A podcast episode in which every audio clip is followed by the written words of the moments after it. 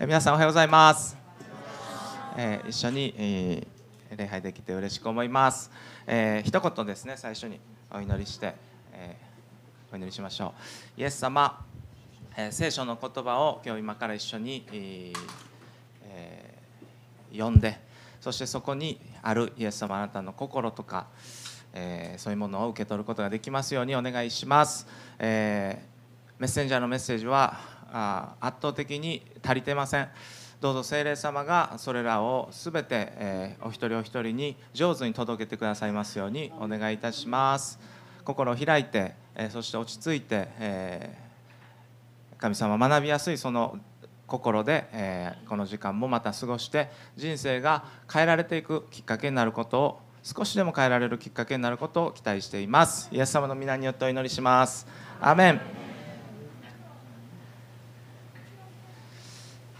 え今日はですねこのルカの福音書をお一緒にえ見ていきましょう、えもう読みましたけどパワーポイントも前に出出ながらいてくれたらと、え思います、えー先週先週ですよね。先週私はあの東南アジアの、えある国に非常に情勢も悪いところに、まあ、一人で、えー旅して、えそこにいるクリスチャンたちを励ますというようなことをですね、えーしてきました。すごくまあ、緊張していた。私なりには、えー緊張してました、えー、かのイチャモンつけられたらもうあの帰ってこないとかね。十分あるような状況でしたから、えーまあ、そういう中で、まあ、この聖書の言葉が改めてですね私を本当に支えて励ましてくれたなというような言葉です。はい、えーここはですねイエス様が12人を派遣した時の話ですね、えー読んだ通りですよね。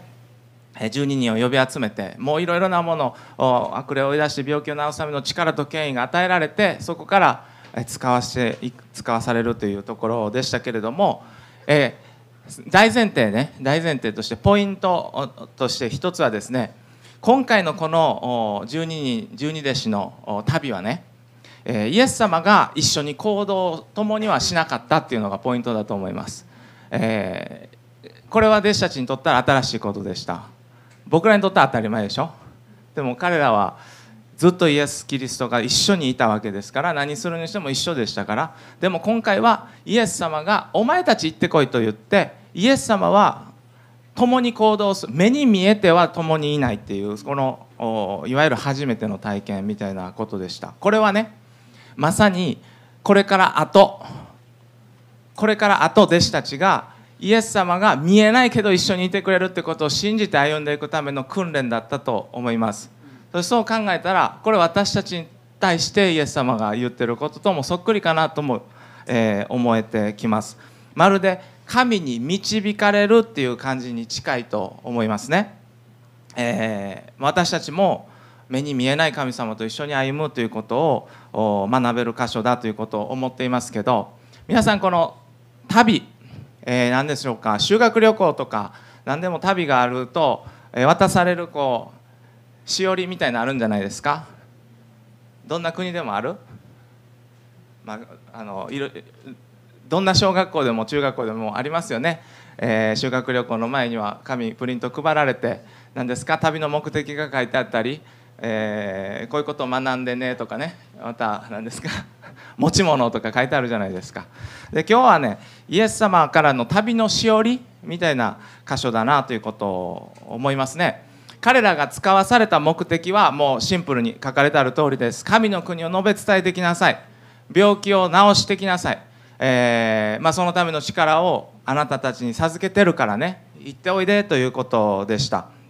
そして人々がまあ神に立ち返ってくるようにあなたたちは行ってきなさいということで行きました、まあ、これが旅の目的でしたけどでも、まあ、それだけじゃない。それだけが目的だったらそれでよかったんですけどしかしイエス様はねこの旅のしおりで、まあ、こう注意書きみたいなのをこう加えてるんですね注意をね。厄介なお方ですよ。3節っていうところからにありますけれども「はい出た。旅には何も持っていかないようにしなさい。やめてよ。1行目からおかしいじゃないですか。杖も袋もパンも金もです、えー、修学旅行に必ずあの下着小学校に書いてますね。あの下着何枚読んで下着はあのもう2枚持ってこないでくださいということですね。そこまで書かれて書かれてるっていうかイエス様は言われたんですね。そしてどの家に入ってもそこにとどまってねそしてそこから出かけてね人々があなた方を受け入れなかったらこうこうこうねというようなことをイエス様は言いました、えー、行きなさいと言いながらその旅には何も持っていかないように杖も袋もパンも金も持っていかないでね。下着もねあのもうもうそれでいいからね。ということでした、まあ、どういう意味かなとかあいろいろと考えさせられますがこれ、まあ、私はこの箇所を改めて読みながら、まあ、僕はこのこれからあの国にもうすぐ行くぞというような時に本当にこう緊張して肩の力が入ってっていう中で僕にはこの箇所はねリラックス。リラックス。肩の力抜いて。ね。笑って。笑顔で笑顔で。というか深呼吸して。旅を楽しんで。という何かこう素晴らしいコーチみたいなイエス様のアドバイスのように私には改めて響きました。あのね使わしたの誰ですか？イエス・キリストでしょう。使わしといて持っていくものを奪うってね。どういう意味ですか？これも僕にはね私に任せときなさいとしかもう聞こえません。あのねスキーに皆さん誘われたとしませんか？スキーに誘ってくれ誘われたんですよ。そして誘ってくれた人が道具持ってこなくていいよってそれどういう意味ですか？任しとけってことでしょ？もうもう任しとけ。私が用意してるからという意味じゃないですか。道具持ってくるなってスキー連れて行かれてあ道具なんか何もないけどごめんってないじゃないですか。まあ、弟子たちにとってはとってはですねこれは今回初めてのアウトリーチでした。まあ多分緊張してたと思います。ガチガチになってたんじゃないでしょうか。だってね元漁師ですよ。人に教えるなんていう分野で働いてきてないですよ。言葉も上手じゃなかったと思う。なまってる言葉多分標準語に戻そうぜみんな。標準語の準備したりね。いろんなこう考えてたんじゃないですか。あれがいるんじゃないこれがいるんじゃないかな。こういう質問来たらどうする？まあまああのどんなに緊張して硬くなってたかなと思いますがまあ人間の計画に頼りすぎるなっていうことですね。これをイエス様は明確に弟子たちにチャレンジされました。それはしなやかさを求められますね。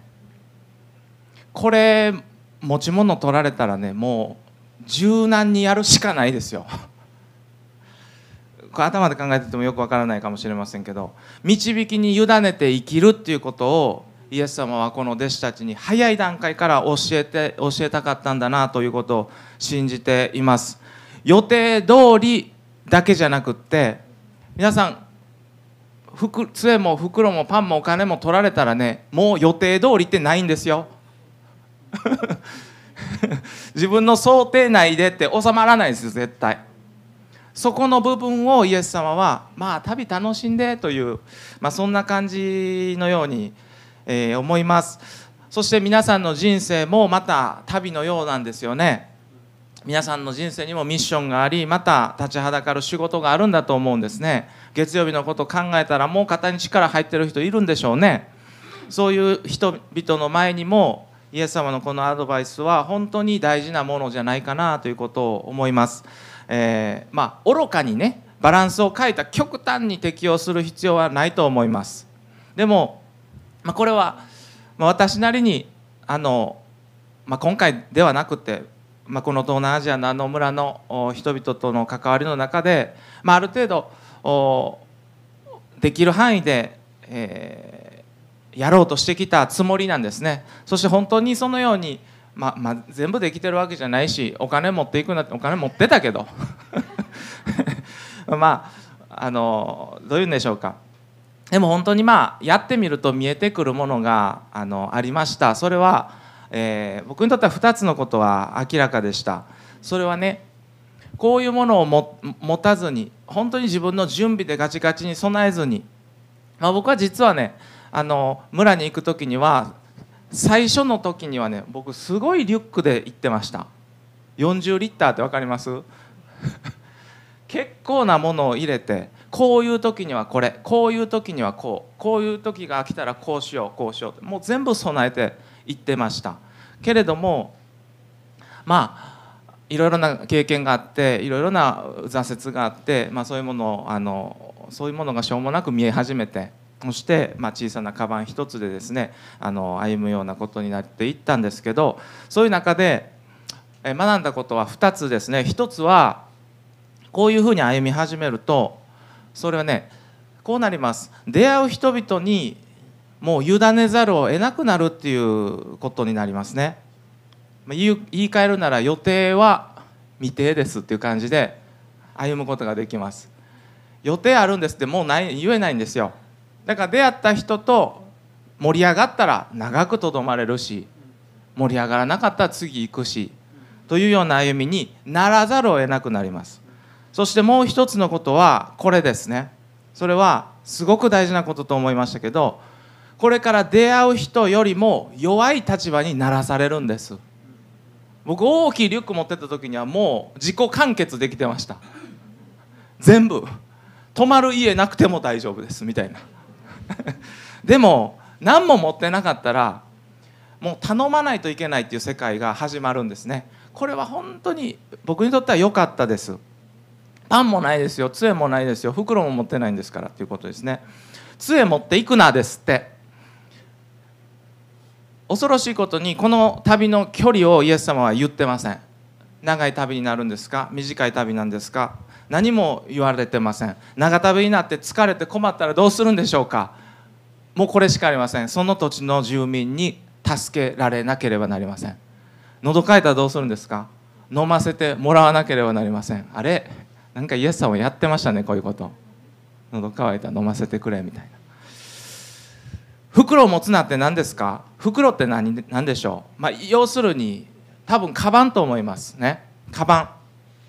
でもうちょっと具体的に言うならば僕は準備のことだと思いました。計画して何泊になるんですか？こういう時にはこれこれがあれば乗り切れるだろう。そういうものに頼らないように、まあ、イエス様は今回の旅ではそれを取りました、えー、お世話にならないといけません。パンを持っていくなとも言いました。要するに食べさせてもらう存在になれということでしょ？これはプライドに関わることですよ実は、えー、まあああいうところではああのまあ私はいわゆる途上国のようなところで奉仕しましたけれども、えー、先進国から来た人にはこれは本当に難しいことのようですね。食べさせてあげれるけど食べさせてもらうことは本当に不得意っていうかね。プライドが許さない。プライド砕かれる要求であったと思います。お金もそうですね、えー、助けられなければなりません。下着2枚持つなってこれ面白いんですよ。下着2枚持つなとイエス様は言いながらこの次のところでしょうか。4節っていうところですけどどんな家に入ってもそこにとどまりということが書かれてあります。下着は1枚しか持ってませんけどどんな家にとどまっても家という言葉はえー、単数形っていう言葉で書かれてますね。1個の家っていうふうに書かれてあります。けどそこにとどまるっていう言葉は複数形で書かれてありますね。1個の家に何泊もするんですよ。けど下着は1枚ですよ。これ何が起こるんでしょうか？すいません。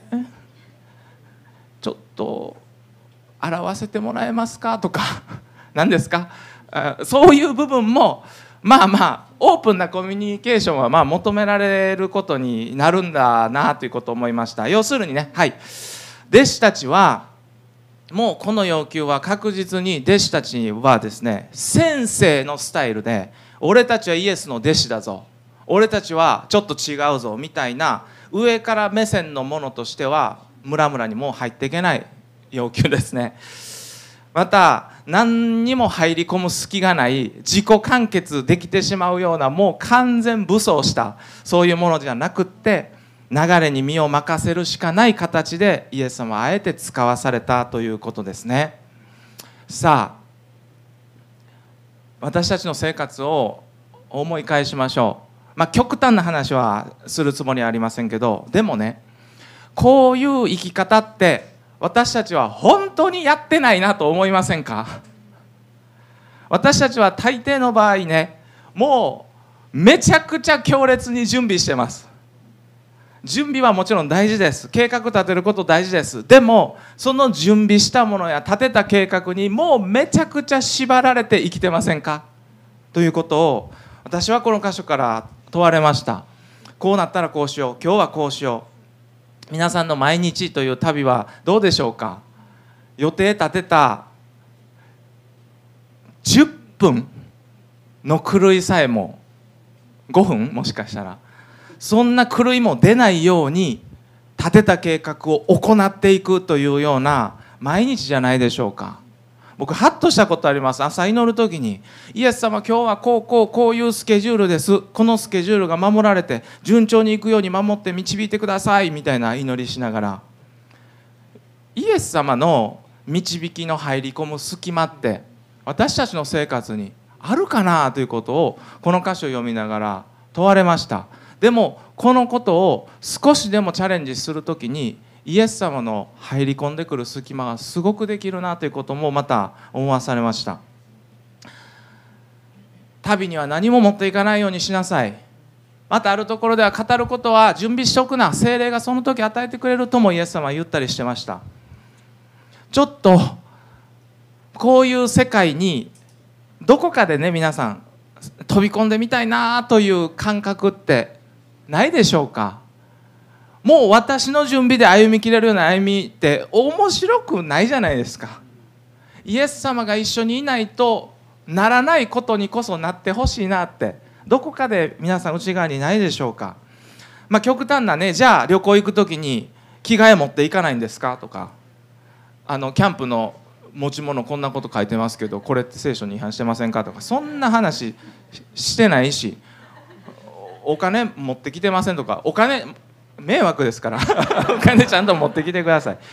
でもでも歩んでみて誰かと出会ってみてその出会いやそういう化学反応に委ねるっていうことハプニングも私の予定通りにいかないことも歓迎するっていう態度は私たち問われていいと思うんですね。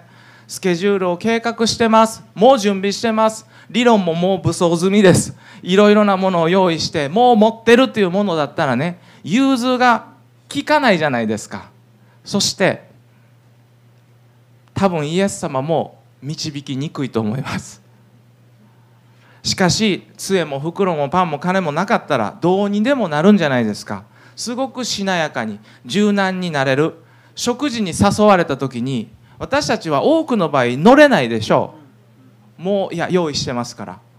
いや予定がありますから。でもそれらがなかったら食事誘われた時に食事できるんですよ。そこから起こっていくことはもう見ての中ですよ、まあ、力を入れれば入れるほど水に沈むんですね。面白いんですね。でも本当に力を抜けばリラックスすれば浮かぶことができます。そして自由に流れていくことができます。イエス様の導きもきっとそうでしょう。リラックスしてなんか弟子たちにイエス様はね本当に笑顔でリラックスしてもう本当に肩の力抜いて私の導きを楽しんできてと、まあ、そういうメッセージに私には聞こえて、えー、います。えー、まあ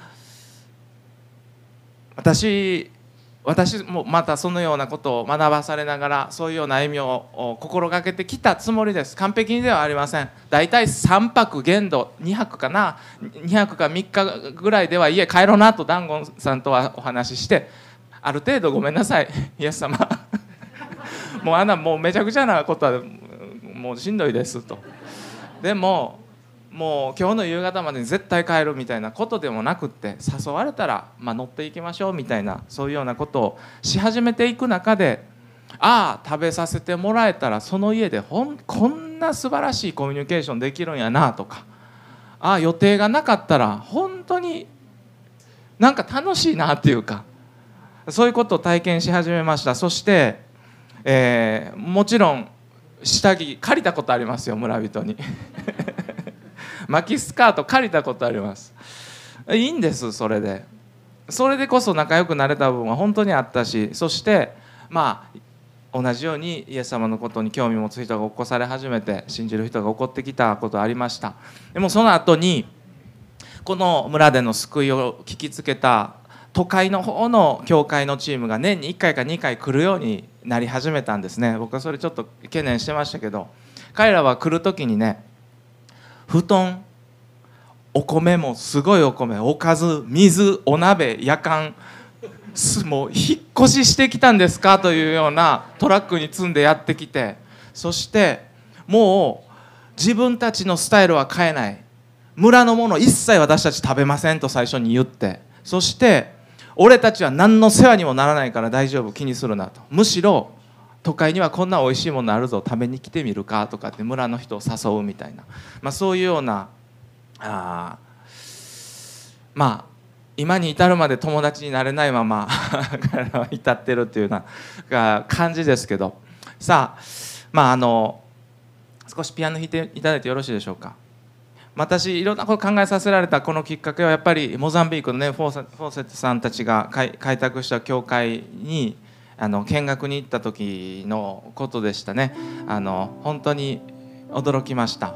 でも私の皆さんの歩みの大事なヒントがあるなとも思わされました。ある朝の祈り会でした。モザンビークの教会でのある朝の祈り会のことでした、えー、今日一日の安全のためにというトピックスでね祈る輪になって祈るという祈りでした。どんなふうに祈るんでしょうか？今日イエス様この村に行くあそこに行く予定あります。神様守ってくださいと私はそう祈りましたし次の人もまあそのように祈ったし安全のためにまた健康のために何事もないようにそのようにもちろん祈っていったんです。当たり前やと思ってね。そうじゃないですか。でもその祈りの最後のところでこのちょっと変わったフォーセットさんというこうこう 入ってきたんですよ。そしてねこのように祈り付け加えました。でも でもって。御心だったら車が故障してどこかの村にお世話にならないといけなくなるようなこととかも歓迎しますって祈ったんですね。僕はね正直に嘘やろとやめて もうちょっと黙ってくださいって。嘘でしょと思った。でも瞬間的に僕の心の中に問われました。ななんで祈れないかなって思った。主が良いお方で全てを支配していて万事を益となさると本当に信じているんだったら祈れるよなと思いました。僕はそう信じてないから僕が予定してるこの範囲内で行くことこそが最高だと思ってるから祈れないんだなと思わされました。そしてこのモザンビークの教会の始まりも船旅で強風で邪魔されて行きたい方向に行けなくなって漂流してたどり着いたブーズーという島の人が福音に興味を持ってそこから始まった宣教でした。始まりは漂流です。誰の予定通りでもない。でもイエス様の計画は人の予定通りじゃないところにありました。ちょっと日常からかけ離れたように聞こえてるかもしれませんがこれは日常です。私たちは委ねると言いながら想定内のことが起これば順調なんでしょうか。突拍子もないことが起こらなければ主が守ってくださってるって感謝を持って眠りにつくんでしょうか。そんな思考があんまりにも強くないでしょうか。だとしたらね想定外のことが起こった時に神様はあなたを守ることをやめたんでしょうか。その信仰の在り方はまるであなたが自分が神かのように起こる出来事の善悪をジャッジしてるんです。神様を演じてるんです。それが罪です。確かに私たちは案外委ねてないなということを思わされます。思ってる以上に私たちの生活は自分の計画に縛られています。準備したものに束縛されています。イエス様はあえてそういうものを取り外して弟子たちを使わしていかれました。でもその最後の結果を見てください。イエス様の栄光と勝利を彼らは体験して帰ってきました。弟子たちは本当に素晴らしい体験をして帰ってきました。自分の予想を超えたイエス様の導きに彼らはねきっともうキラキラの証し会があったと思いますよ。いいなと思います。そのためにはもうシンプルです。イエス様に委ねることです。自分の計画を手放しイエス様に委ねることです。その世界に私たちはイエス様の栄光を体験していくという世界を信じています。さあそれぞれの成長の段階の中でもう一歩イエス様の計画に委ねてイエス様の手の中でのハプニングも期待して歩んでみませんか？この彼らの旅を私たちの人生の旅に当てはめつつですね極端に準備しないようにとかそんなことじゃないですよ。うん。準備は大切です。でも委ねて歩んでいくということ。人間が立てた計画以上にイエス様の計画の方を尊重するっていう態度は素晴らしいでしょう。そしてそれはきっとあなたの予定通りよりも素晴らしいです人生あなたの予定通りにいっているならばきっとそれは残念なことです。主は良いお方ですから怖がらずこの方が働かれるスペースを広げてみませんか？成長に応じてまた一歩また一段階とそれを広げていくことを献身って呼ぶんだと思うんです。一言お祈りします。イエス様緊張してこれからのミッションに肩に力が入ってガチガチになっていた弟子たちにイエス様あなたは優しくこの言葉を語られたんだろうなと思います。私たちに多くのこと知らされていません。今日一日どうなるか具体的に何が起こるかこうなるとかほとんどのことが隠されています。けれどもイエス様あなたは良いお方。イエス様は私を愛している。イエス様は私を捨てて孤児とはしない。分かっている真理で私たちは十分委ねることできます。どうぞこの小さな頭で考えるこうなるべきというものに縛られた人生ではなくて。イエス様あなたの計画にお委ねすることができますように導いてください。私のこの長い人生にとってこの一瞬の出来事が私の目にどう見えようともこの先に万事が益になるという世界が続いているんだということを信じることができますように。今自分の予定通りに人生がなってないと苦しんでる人がいるならばどうぞイエス様励ましてあげてください。この先にあなたが描いてくれる素晴らしいストーリーが続いているということを信じることができますように。イエス・キリストの皆によって委ねつつお祈りいたします。アメン。